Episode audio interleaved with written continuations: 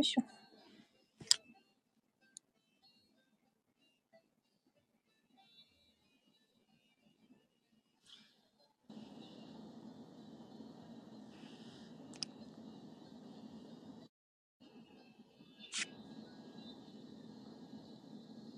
よ、なかなか難しいな。やっぱスペースの方は一旦終了して、ちのスタンド FM の方で、こちらでやりますと、やった方がやりやすいですね。よ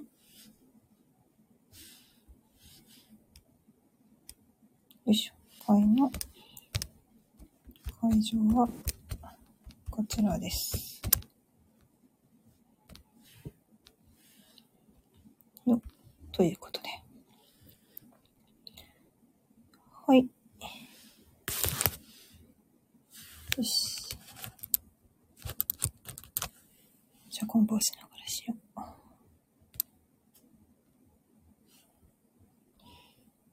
テスト。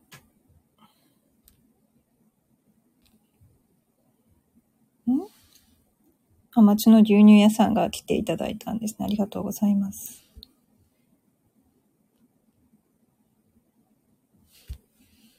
こんにちは。しゃべくり漫談。すごい。え、しゃべくれるん、しゃべ、しゃべくっていただけるんですか？今ね、ちょっと私は小瓶を解体しながらおしゃべりしておりますが、毎週水曜日は和製油ワイワイ会ということで、まあ、和製油についていろいろですね、興味がある方がお話をするという会になっております。朝は割と収録で配信してるんですけどね、お昼の会は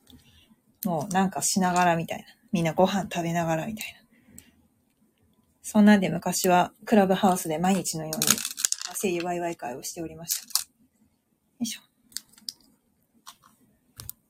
なかなかスペースの方でね、あの、いきなり開こうと思っても、ちょっと難しいもんですね。スタンド FM の方がどちらかというと、ライブでご参加くださる方々結構多いです。前回させていただいたときは、いきなりね、来られた方にコラボスピーカーになっていただいたんですけれども、町の牛乳屋さんは今は喋れない状態ですか？喋れますか？忙しいかな？みんなね、このね、12時だとお昼ご飯食べながらとかになりますもんね。よし。それにしても、小瓶をいちいち解体するのは大変ですね。よいしょ。お、こんにちは。え、なんてお読みすればいいんだろう。超チャンネルさんがいらっしゃいましたね。ケチャ、ケチャでいいのか。もう、なんて、なんて読めばいいのかしら。よいしょ。皆さんあんまりもしかして和声優っていうキーワードは聞かれたことがないかもしれないですね。まあ、言ってしまえば日本産のエッセンシャルオイル、まあ、精油なんですが、うーん、なんか先日私が何日か前に YouTube をアップしたんですけれども、その YouTube 動画で、まあ、和声優とは何かっていうことをアップしたら、まあそれがですね、その動画が結構今、どれぐらいいってるのかな？もうちょっとで5000再生ぐらいいくのかななんかすごくたくさんの方に見ていただいていて。で、コメントで、なんか和製油初めて知りましたみたいなことを書いてくださってて、すごくなんかね、嬉しいんですよね。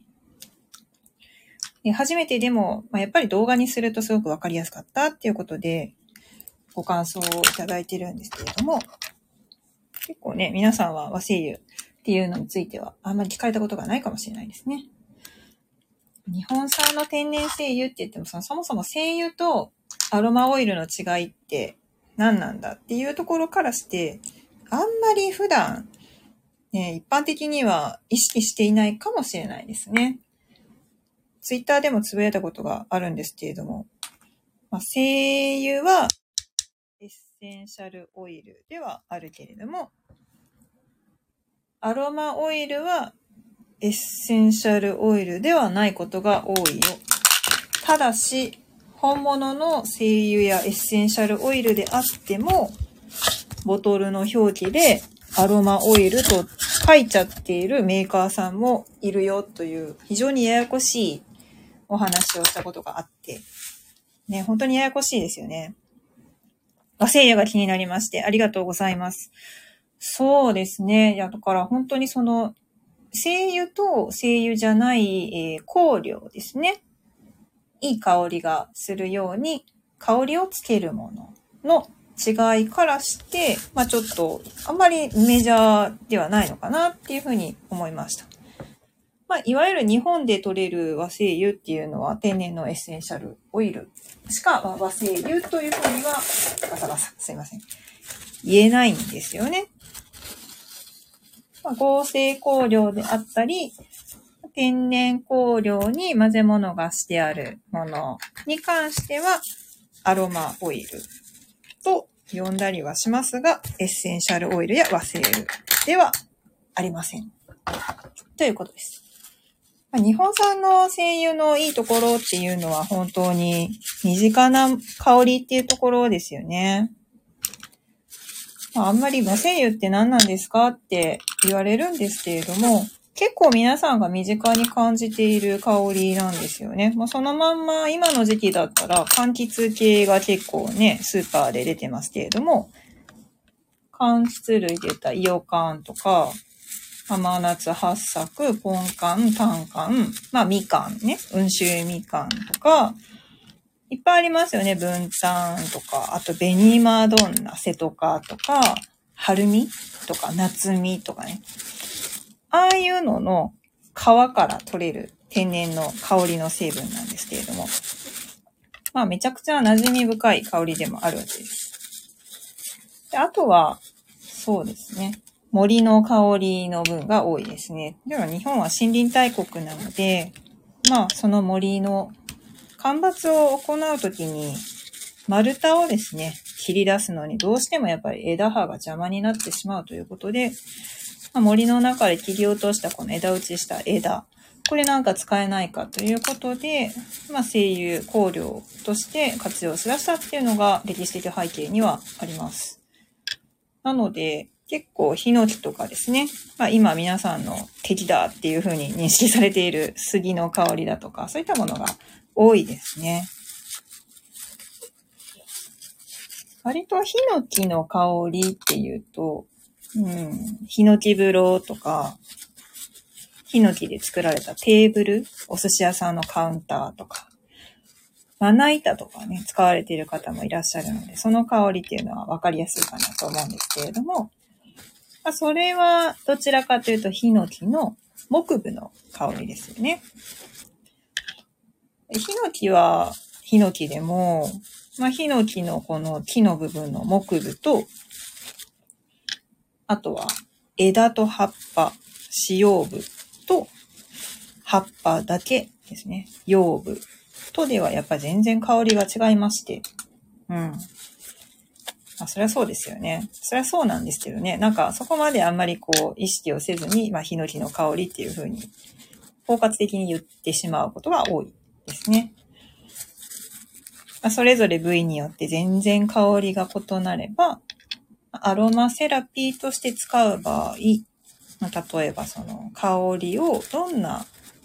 目的で使いたいかって考えた場合は、やっぱり全然その方向成分によって使う目的っていうのは変わってくるんですよね。そういうことを考え出すと結構面白いんですよ。アロマセラピーって。うん。割と、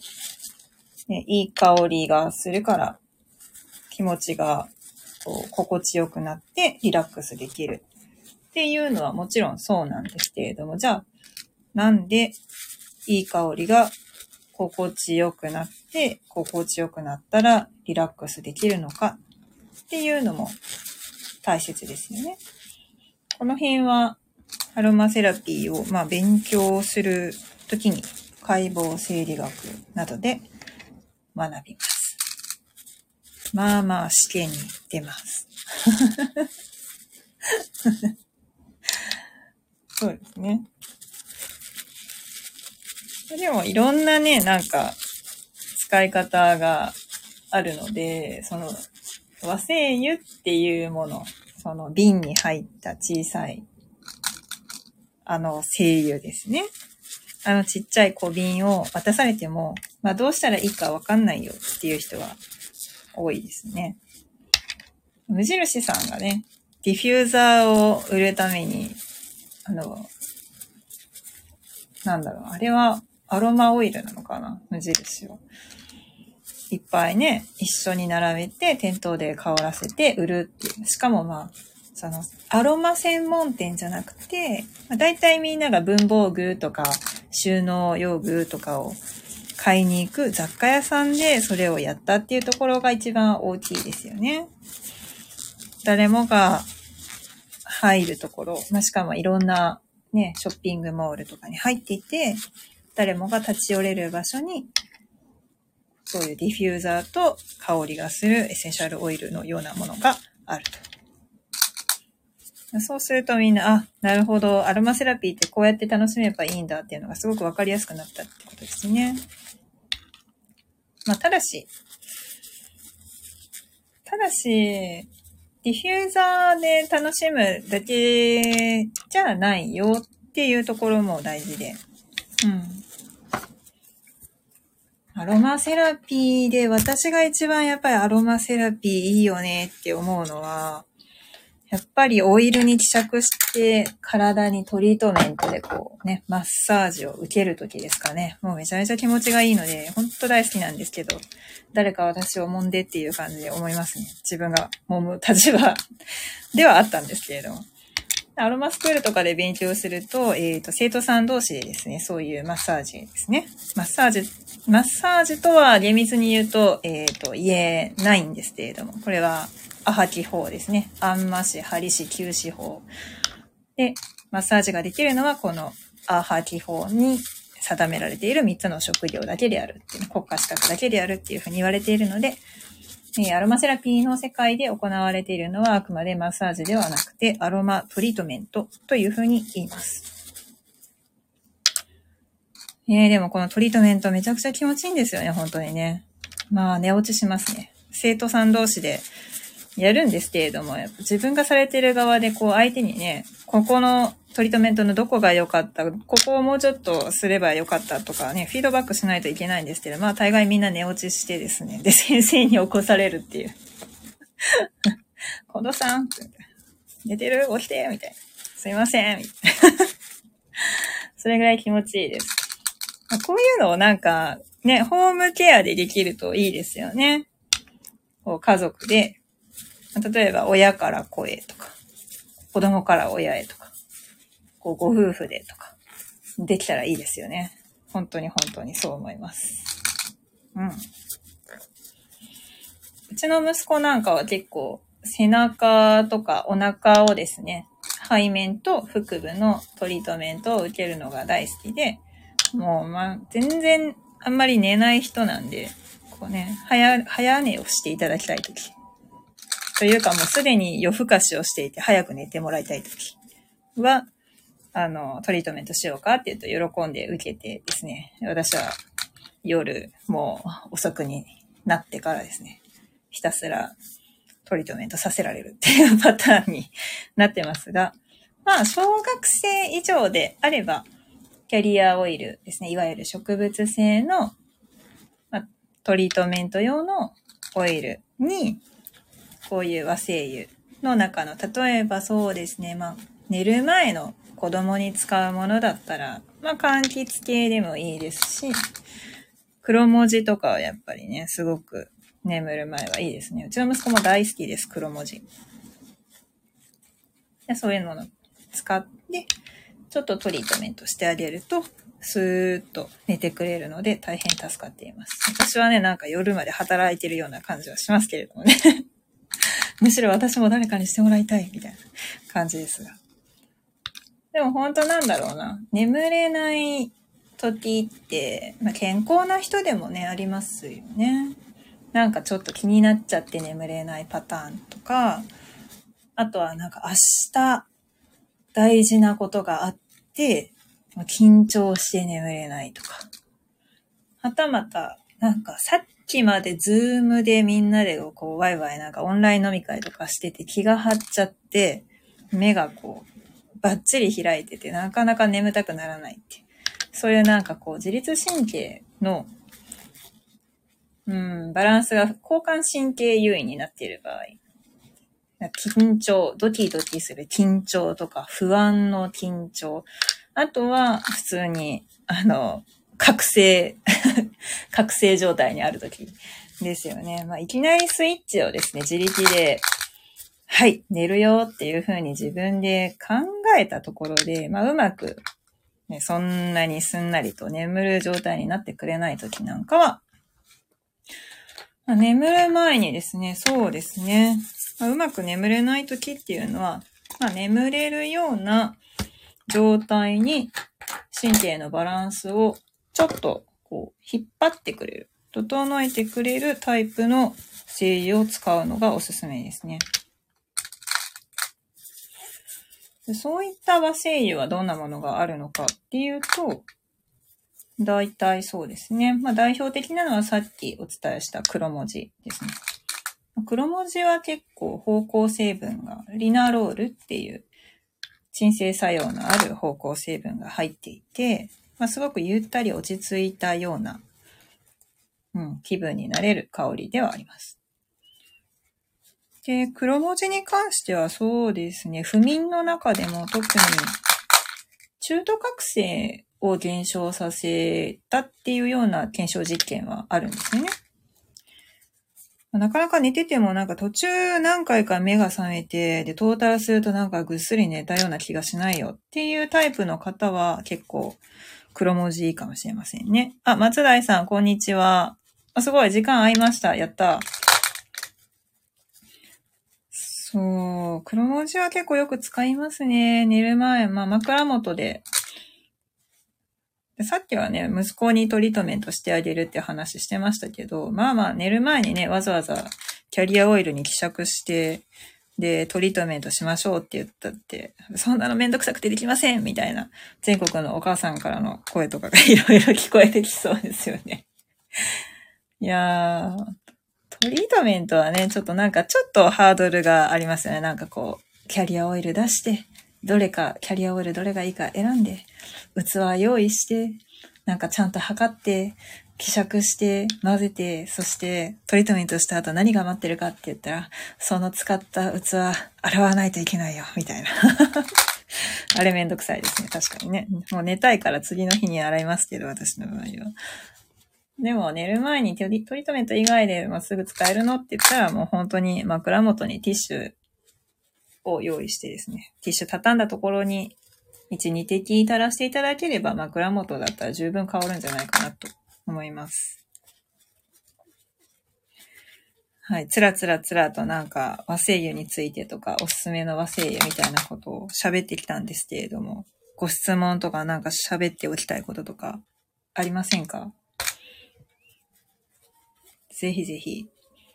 こちらのチャットの方にどんどん入れていってくださいね。よいしょよいしょ。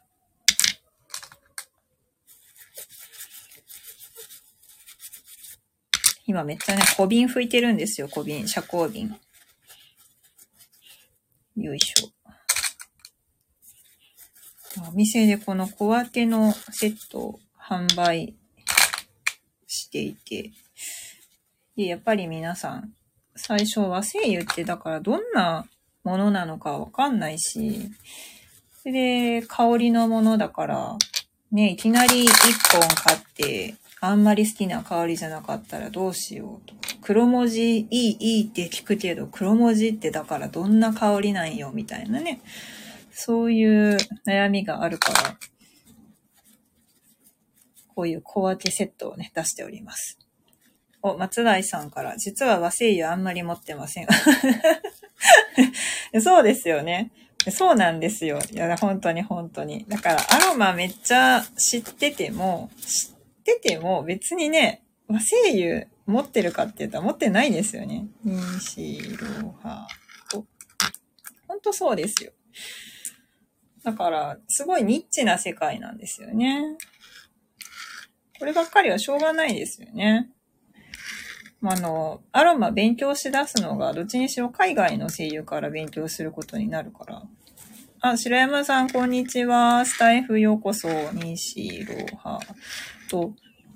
出遅れ組、出遅れてないですよ、全然。ゆるゆるやってますから。西ロハと。いや、和声優にたどり着くのって、私だってもう何年もかかってますからね。アロマ勉強し始めてから、だって、まあ言った25歳ぐらいの時にアロマテラピー検定を1級受けて、で、1級の資格取ったとしても仕事で使わないしって言ってずっと寝かせておいて、で、会費払うのもなって思って、全然会費も払わず1級の資格しか持ってなかったんですよね。本当そっからだってもう息子産んで、ダメだ、このままじゃ私家の中で腐るみたいな感じになって、ダメだ、アロマ勉強しに行くってなったのって息子1歳半の時ですから、そう考えたら、ほんと何年も経ってから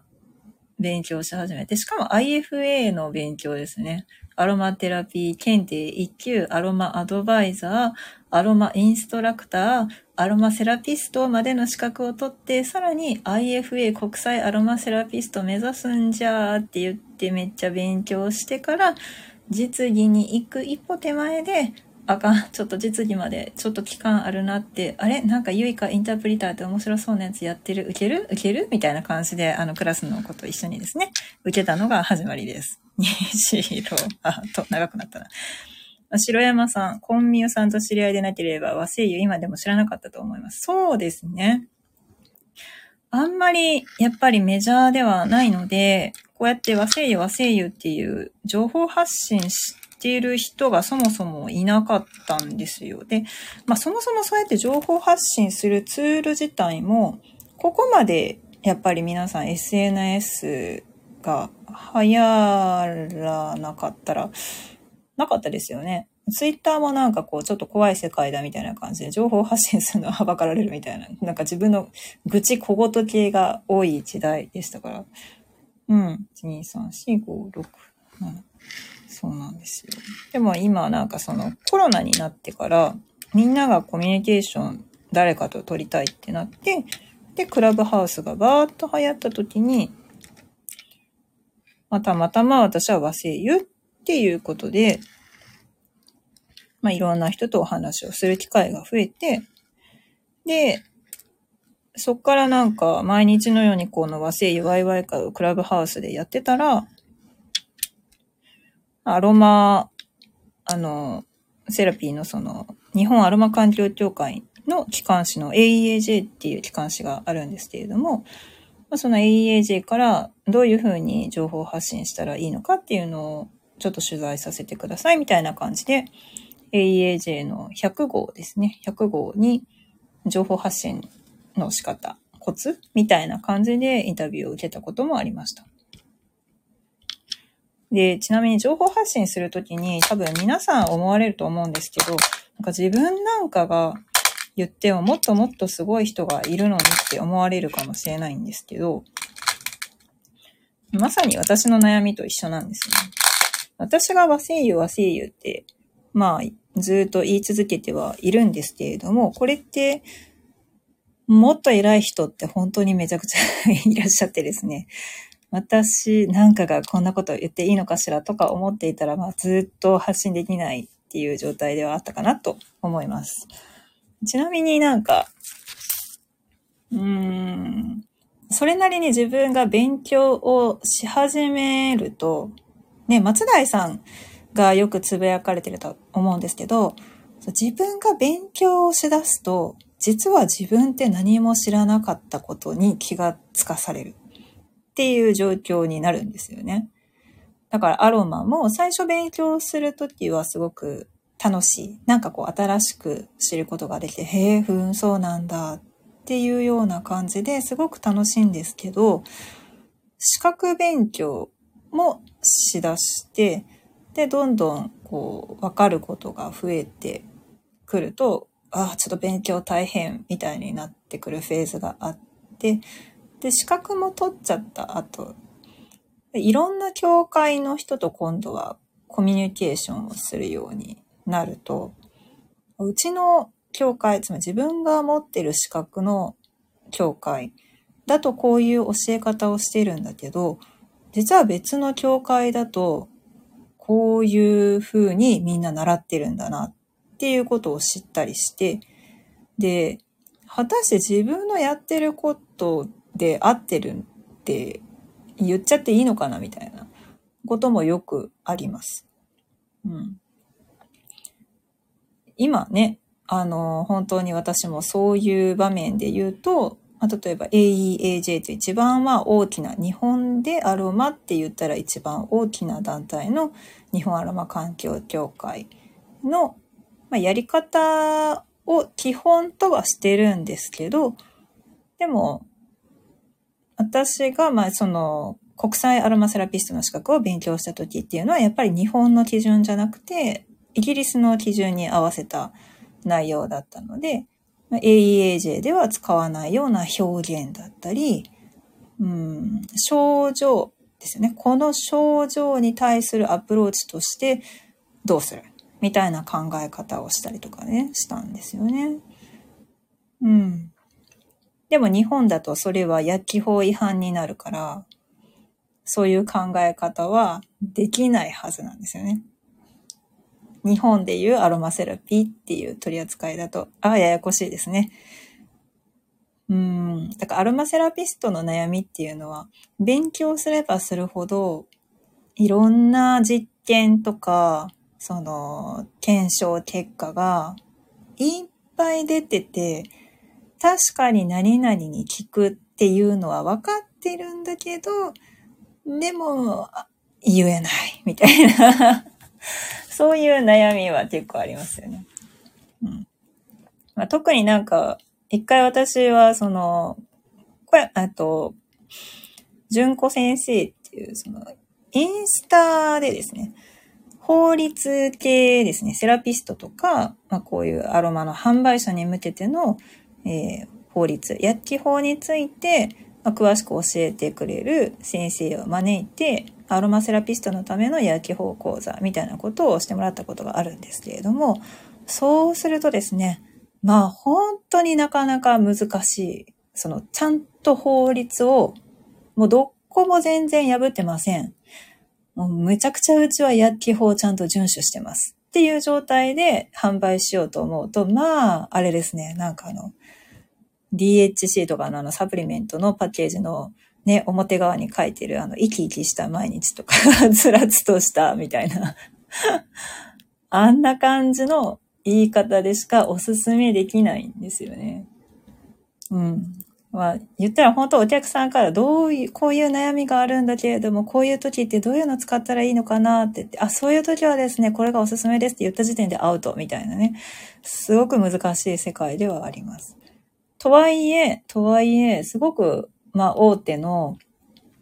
お店のホームページを見たり、あとは各いろんなメーカーさんですよね。メーカーさんのホームページを見たりしても、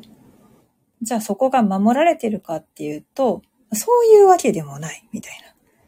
な。なんだと、どうしたらいいんだみたいな感じで、私はしばらく結構バグったマリオみたいになってた時期ありました。私がしたいことは、このアロマセラピーっていう方法を通して、まあ何かの悩みがあった場合に、それを解決する方法を皆さんに、こう、本当は教えて差し上げたいわけですよ。自分自身がすごくね、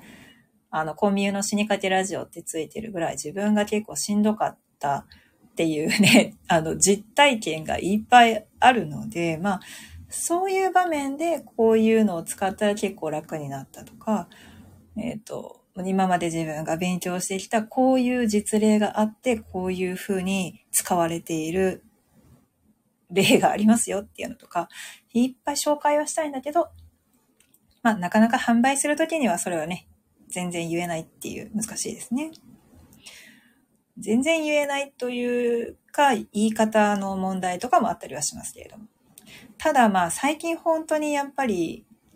インスタが特にちょっと怖いですかね。インスタグラムでアロマって言って検索をして、例えばホーム画面で検索をしますと。言うと、もう本当に上から下まで、あのスクリーン一面全部に、なんか何々に聞く、何々に聞く、何々な時は、みたいな感じで、病名が書かれていたり、まあ、症状が書かれていたりっていうのが多くてですね。で、うん、まあ、それが全部じゃあ嘘なのかっていうと、嘘でもなかったりする。例えば何々の精油に関して癌細胞の増殖抑制作用が認められましたっていうような実験結果は確かにあったりするんですよ。いくつか。いくつか何種類か。あるんですけど、でも、それは、まあ、試験管内の実験でしたとか、マウスにしてみましたとか、人体ではないっていうところまでの情報をいろいろ届けた方がいいとか、あとはその細胞に直接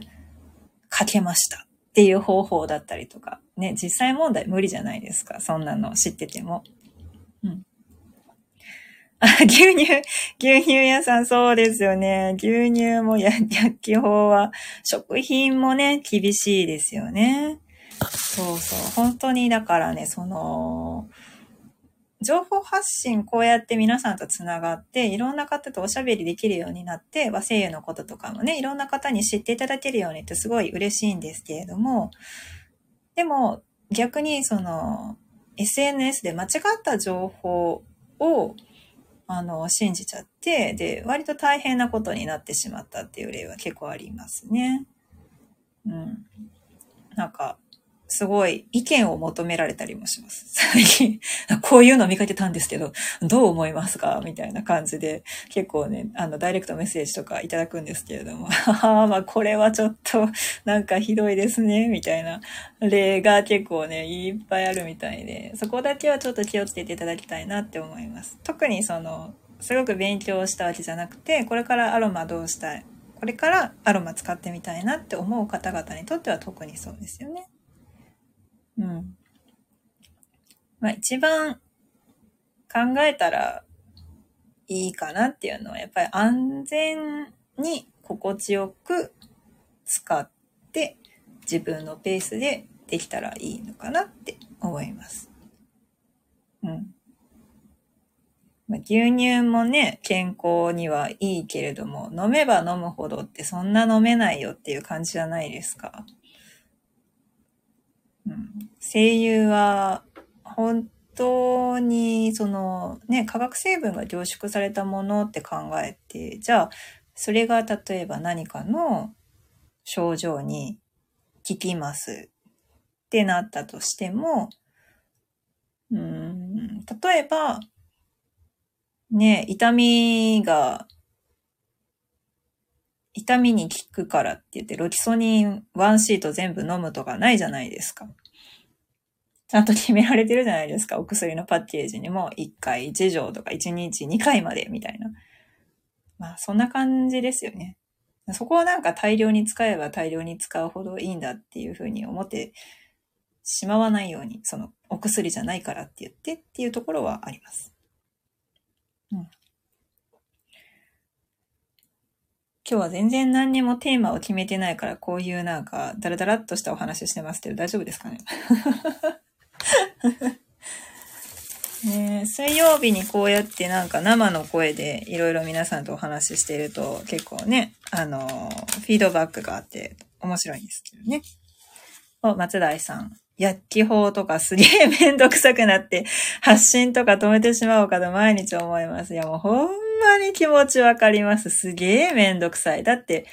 守ったら守った分損なんだもんね。うん。その、なんだろうな。例えばその、悩んでる人がいたとして、で、アロマ使ってどうにか楽になりたいって思っている人がいたとします。でも、そのね、先生が、うん。でも、これがいいとは言えないんだよね。みたいな 何にも教えてくれない 先生。ふわっとしたことしか言わない先生と、あそういう場合にはですね、じゃあこういう方法でやってみましょうっていう的確に提案をしてくれる先生とって言ったら、どう考えてもやっぱ的確に提案してくれる人の方が、その悩んでる方、クライアントとしてはですね、助かるんですよね。魅力的だし。というか何にも言わない人って本当になんか、ど、何が言いたいのみたいな感じになっちゃうんです。でも薬機法のこと考えるとね、本当にそうなっちゃいますよね。その薬機法ね、めんどくさいですよね。うん。その、ある程度化粧品みたいに、部門を分けてね、こういう表現だったら使えるよっていうのをむしろ決めてくれた方がすごい楽だなって思います。化粧品だったら例えば潤いを保つとかは言えるわけじゃないですか。肌、肌が、えっ、ー、と、潤う力を高める、保湿力を高めるとか言うとアウト。だから肌が、肌自身が保水力を高めるっていうとアウトだけど、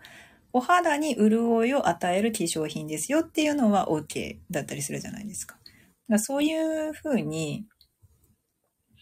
なんか言える表現をですね、少し考えてくれてもいいのになって思います。かしいですもんね。雑貨だからじゃあ、雑貨だから薬機法で定められてるようなことは言えませんって言うんですけど、じゃあ手作り石鹸すごく摘発されてるかって言ったら全然そんなことないですからね。うん。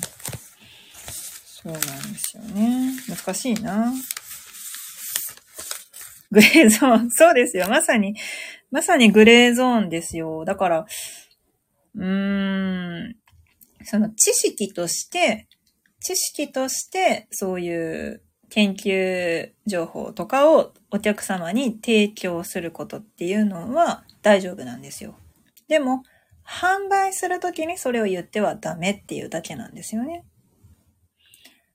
だからインスタのほとんどそういう危ない使い方とかを紹介している方々もおそらく直接販売はしてないはずです。ただ、どっかに連絡先があって、で、まあじゃあだったら私から買いますかとか、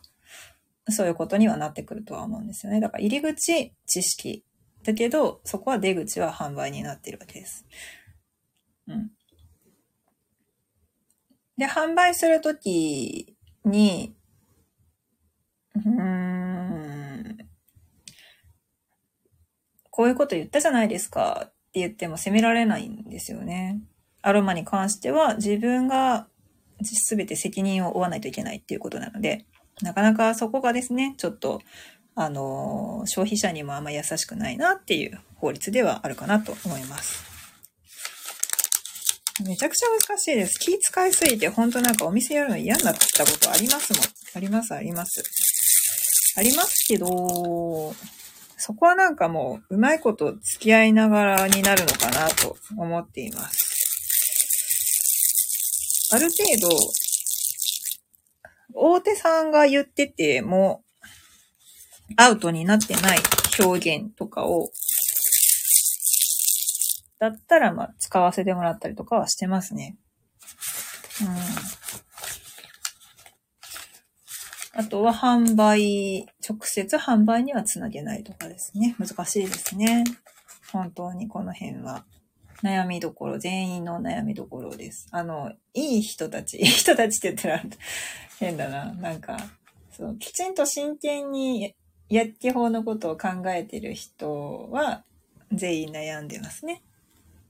うん。まあ、悩まずにポンポン言ってる人には注意をした方がいいかなと思いますけれども。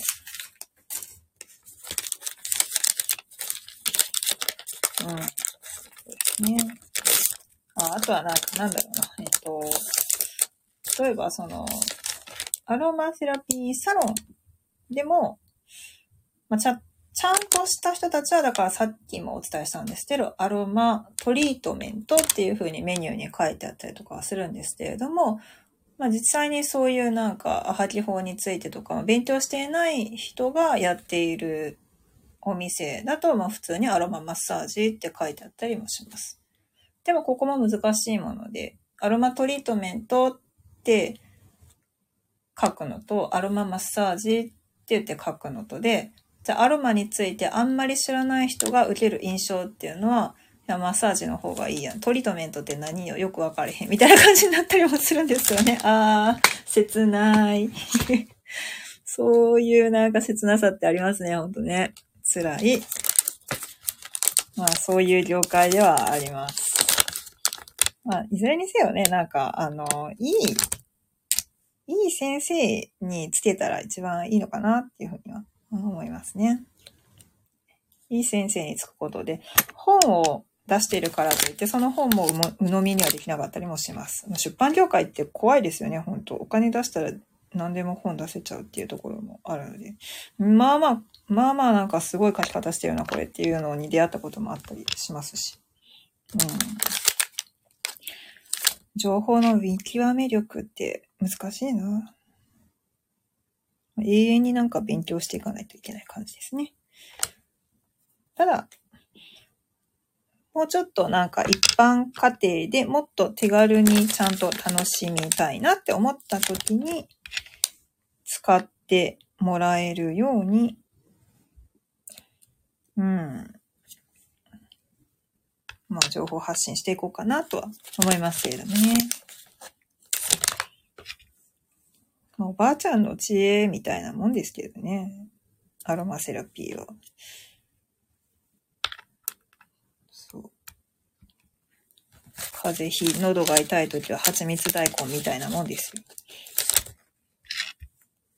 あれだってね、後々、例えば大根の酵素糖とか蜂蜜の抗菌力が、みたいなのは後からついてきた話で、もともとね、大根蜂蜜漬けにしてどこが美味しいみたいなやつをね、飲まされてたけど、でもなんか効くんだよねっていう体感でやってきたことですからね、あれってね。1、2、3、4、5、6、民間療法的な。まあそうですよね。だから昔ながらの民間療法が、どんどんそのロバート・ティスランドによって学術体系化されていったっていうものなんですけれどね。だって、なんか、フランス式とイギリス式みたいな感じで、1、2、3、4、5、6、7、8。お、おし山さん。そうですね。変な柔軟剤の香りよりエッセンシャルオイルの方がはるかにいいと思います。あ、これは、これは本当にですね、あの、柔軟剤にマジでアロマってつけるのやめてほしいなって思う、思いますね。なんか、もうあれのせいで香り、香りのすごいイメージダウンになってしまっている、なんか、その、私、その天然香料だけがいいみたいには思わないんですけど、柔軟剤の香りってどう考えても強すぎる時ってありますよね。え、そう、私作業しながら喋ってるからたまに数数えたりとかしますよ。今ね、あの、小分けセットの小瓶を拭いたり、シールを貼ったりとかしてるんですよ。そうなんです。あの、柔軟剤に関しても、本当にあれはマイクロカプセルの中に香り入れているタイプのやつですよね。で、しかも強い。だからいつまでも香りが残るっていう恐ろしさはありますね。なんか、もういいのにな、みたいな。いつまでも香りがするっていうのがすごいその確かに嬉しいっていう部分、自分のね、大好きな香りだから嬉しいっていう消費者に向けての商品開発ですごく頑張ったと思うんですよ。工業会社の人も、柔軟剤メーカーも。すごい頑張ったとは思うんですけれども、でも、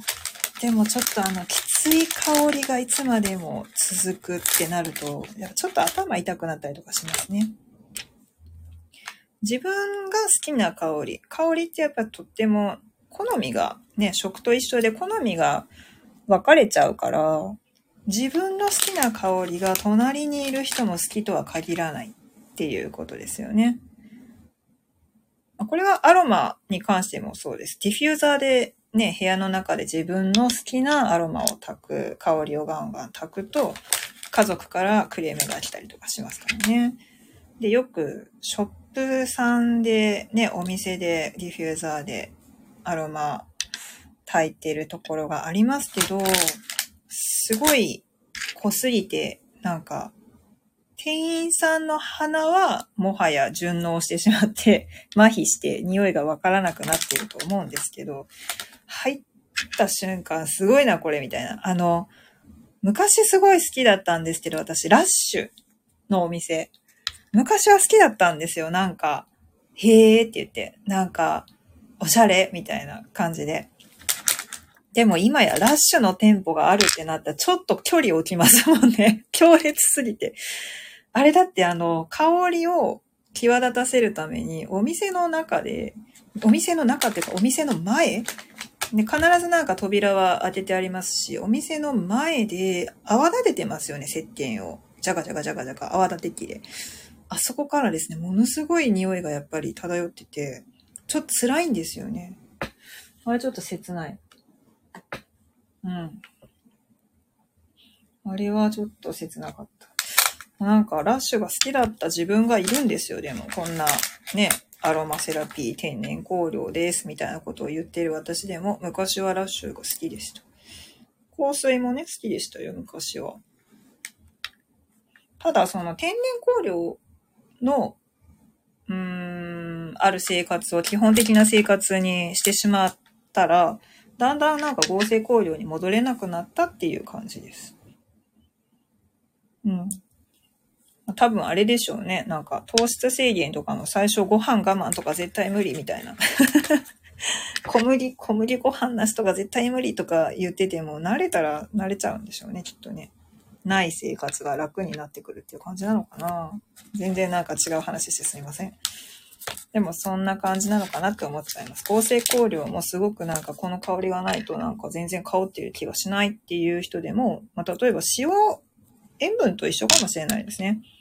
料理も塩分濃いものばっかり食べてたら薄いね、塩分濃度のお味噌汁とか飲んだらなんじゃこりゃってなっちゃうかもしれないですけど、でも塩分も薄いのに慣れていけばそれで十分こう楽しめるようになるじゃないですか。あんな感じのイメージかなと思ってます。あの、濃すぎるものだとやっぱ濃いものに合わせて体が、変化してしまう。でもその濃度を下げて楽しめるようになればよりあの、薄い濃度でも楽しめるようになるっていう感じですね。あ、白山さんもラッシュ、草下げて、避けてますか？そう、そうなんですよ。昔好きだったのに、あんなになんかラッシュのバスボムとか言って楽しんでたのになプレゼントとかでね、なんか喜ばれたりとかね、している時期ある。可愛い石鹸とかね、あったのになとは思います。でもなんかほら、脱線しますけど、あの、芸能人格付けチェックで、ガクトがね、ずっと連勝してますけど、ハゲそうなぐらい、てかハゲたのか、なんかプレッシャーでハゲたって言ってましたけど、ガクトが味わかるようにするため、だってほとんど肉、味付けしないで食べてるとかいう話をしてましたよね。あ、そういうことなんだと思います。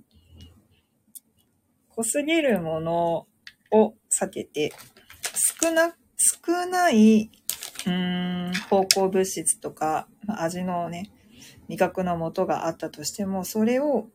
キャッチできる神経の能力を鍛えてあげるっていうような感じですかね。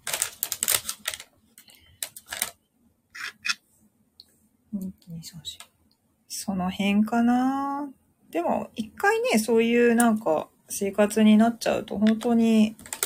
今までのその日用品でも、ちょっとこれは本当にきつかったんだなっていうのに後で気づきますね。なんか今話題のお風呂を洗う洗剤のバブルーン？バブ、バル、バブルーンで合ってるのかな？なんかあれですよね。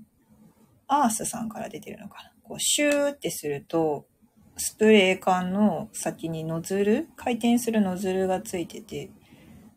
シューってスプレーするだけで、くるくるくるってそれが回って、一瞬でなんか浴槽内全体に洗剤の泡がついてくれて、で、あとはこすらずに洗い流すだけみたいなんで、めっちゃ楽しそうと思って、これならうちの息子絶対お風呂洗い手伝ってくれると思って買ったんですけど、石鹸の香りって書いてあったんですよね。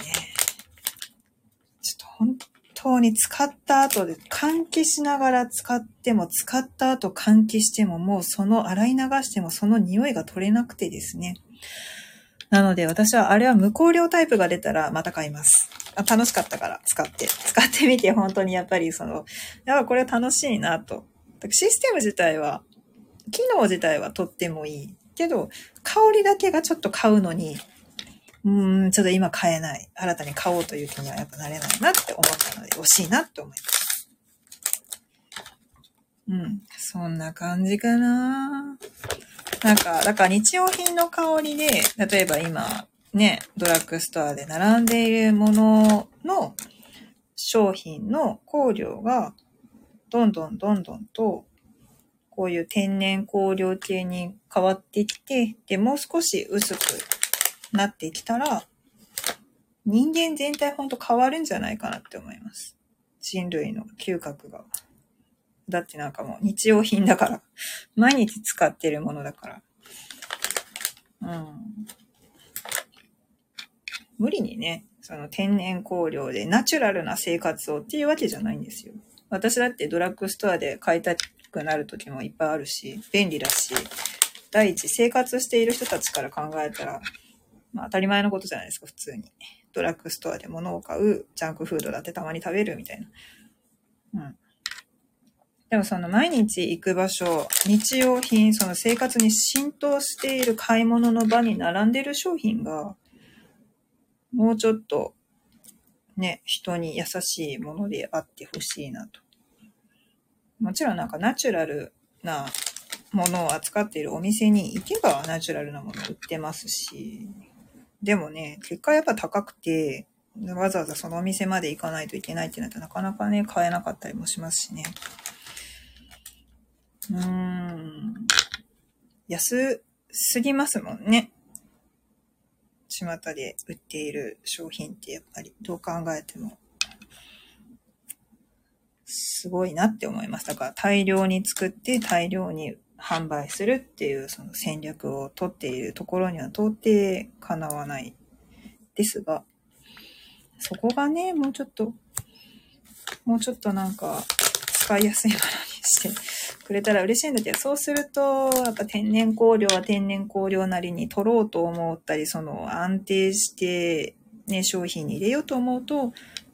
てもハードルが高く、一気にね、作るのにハードルが高くなるんだろうな、というのが考えられるなと思います。あもしね、なんか和精油ってどうやって使ったらいいのかさっぱりわからへんとか、そもそも精油を使うような生活なんかしてないし、精油をディフューザー、ディフューザー買うのもめんどくさいし、なんか、そういうのじゃないねんけどなっていう、そういうのじゃないねんけどな、どういうことでしょうね。って思う方がいらっしゃったら、うん。まあ、なんか紹介している、その、日用品。ね、シャンプーとか、洗顔料とかで、毎日ちょっとだけ、ちょっと、あ、なんか、本当にその使ってて心地いい香りだなって思うようなものをね、使っていただけたらいいなって思います。うん。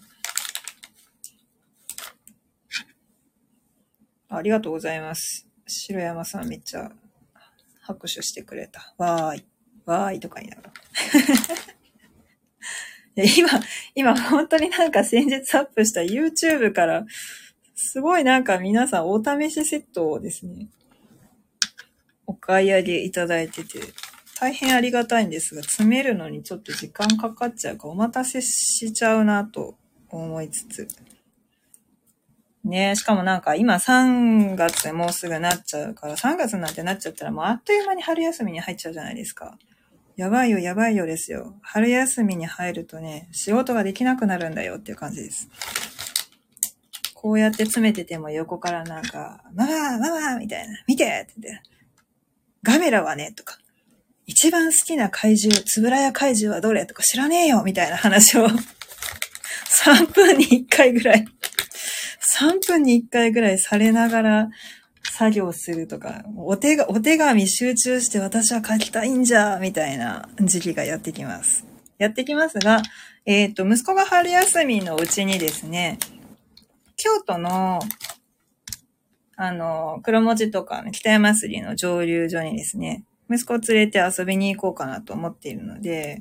その機会にね、もしよろしければ興味がある方がいらっしゃったら一緒に行けたらなと思います。その辺はまたなんだろうなどうしようかな。その辺はまたインスタ、ツイッター、メルマガ、LINE に、うん、PTX 作るかっていうほどでもない。そんな大所帯で言ったら多分なんか社長ピザ、ピザ焼くのにてんてこまいになっちゃうんじゃないかな。そう、ピザも食べれますよ。蒸留所の社長、お手製の石窯でピザ食べて、で、社長の奥さんが作った納豆餅焼いて、おにぎり、焼きおにぎり焼いて食べて、森見たりして、で、蒸留してる、え蒸留した後の黒文字の残差とかがほっかほかなんで、そこに足を突っ込んで足浴するっていう、そういうツアーでございます。もしまたね、興味があったらね、あの、和製油のオープンチャットの方でも行きますかみたいな感じで、ゆるぼしているので、ぜひぜひ、あの、ご連絡ください。はい。そんな感じでなんか、まあまあ喋ってた。気づいたらありがとうございます。ご参加いただけて嬉しいです。一人でだってお題もなしに喋るって辛いんだもん、みたいな。ちゃんとじゃあテーマ設定しながら喋りなさいよっていう話ですよね。いや、なかなかなんか、ちょっと作業してたら、テーマ設定する時間なかった。こんな人ですが、また来週水曜日お昼ですね。喋れたら、どんどん喋っていきたいなと思いますので、どんどん、あの、こんなこと喋ってみたいなテーマが、ご希望があれば、ぜひ、レターなり、各種、どっか行った？コーヒーがどっか行った？各種、なんだろう、SNS にてご依頼受け付けております。というわけで、本日はそろそろ締め作業をして、そろそろお昼ご飯ちょっと先に食べに行こうかなと思います。皆さんも貴重なお昼休みのお時間、ありがとうございました。またぜひ、あの、コラボ収録とかもね、なんかね、しましょうね。よろしくお願いします。ではでは、ライブ終了させていただきます。ありがとうございました。